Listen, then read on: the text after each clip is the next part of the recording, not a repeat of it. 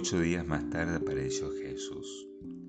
Queridos hermanos en el Señor, con esta indicación temporal, el evangelista San Juan ubica la segunda aparición del Señor resucitado a sus discípulos, que se encontraban encerrados por temor a los judíos.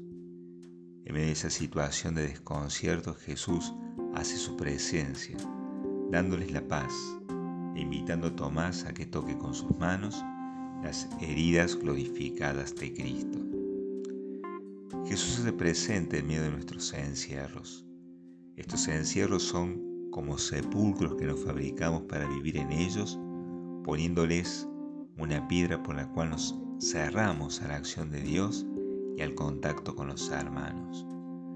Muchas veces los golpes de la vida nos han dejado heridas muy profundas en el alma.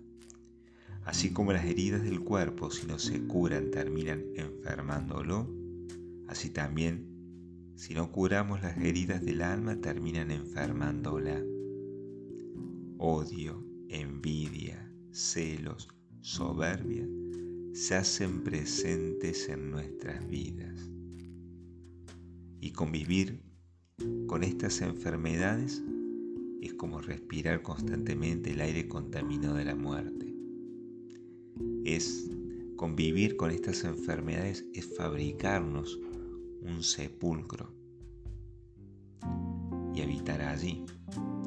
Es triste que nos acostumbremos a vivir de esa manera. Pero la buena noticia es que el Señor resucitado se hace presente entregando su paz. La presencia de Cristo trae paz y esa paz no es otra cosa que armonía interior, orden en medio de tanto caos.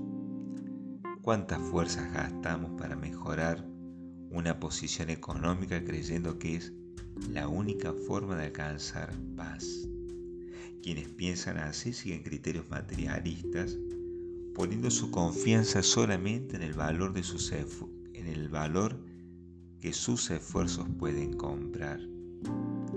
Cristo nos da la paz, no como la da el mundo, es decir, pactar un mínimo de normas básicas que ayuden a la convivencia.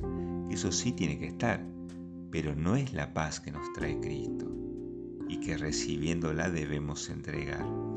La paz de Cristo es don de la salvación que Él había prometido durante sus discursos de despedida y gracias a la cual los discípulos vencieron el temor.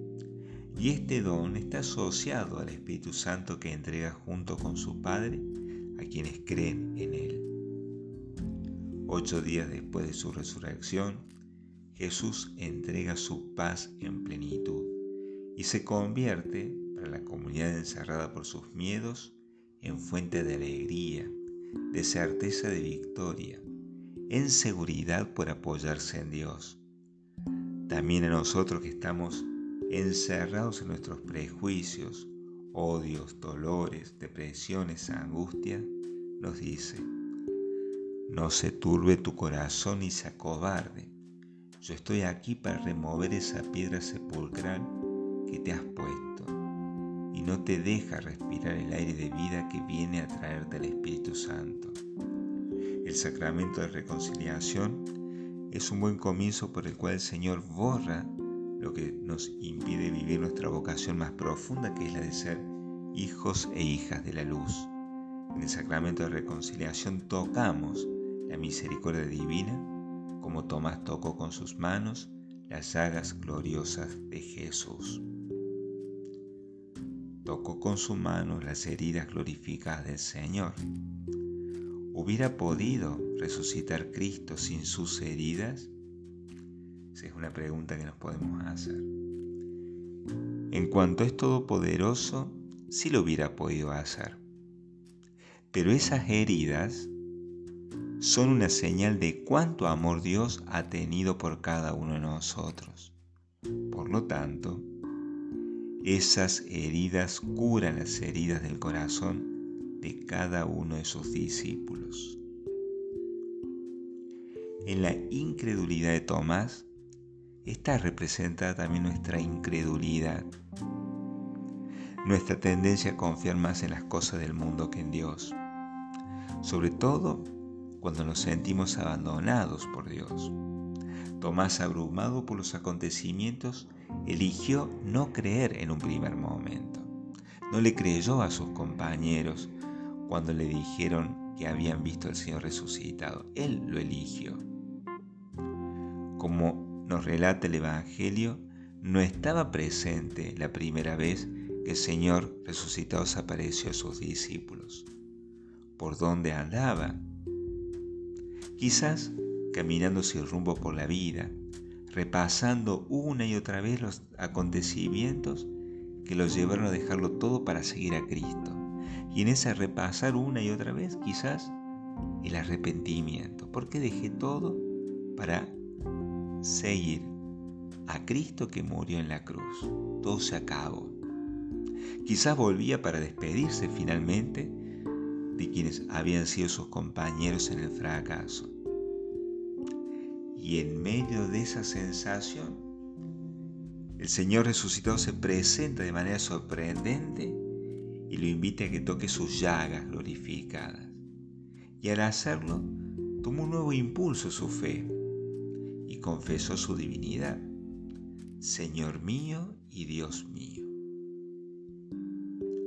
Queridos hermanos en el Señor, las llagas glorificadas de Cristo confirman que su humanidad gloriosa está herida de amor por cada uno de nosotros.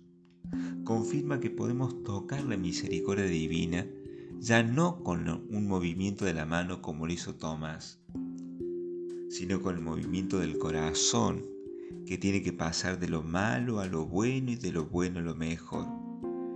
Y eso no es otra cosa que la conversión. De esta manera nuestra fe toca la misericordia omnipotente de Dios y rompa esa piedra sepulcral que nos mantiene aislados de su amor infinito y de los hermanos. Al ser alcanzados por la misericordia divina, entonces podremos encarnarla para hacer misericordia para los hermanos. Este segundo domingo de Pascua, recordamos especialmente aquella recomendación que nos hiciera el Señor. Bienaventurados los misericordiosos porque alcanzarán misericordia. Le pedimos entonces la gracia de crecer en misericordia con nuestros hermanos, de ser más caritativos, más compasivos con ellos, para ser alcanzados por la misericordia divina. Que así sea.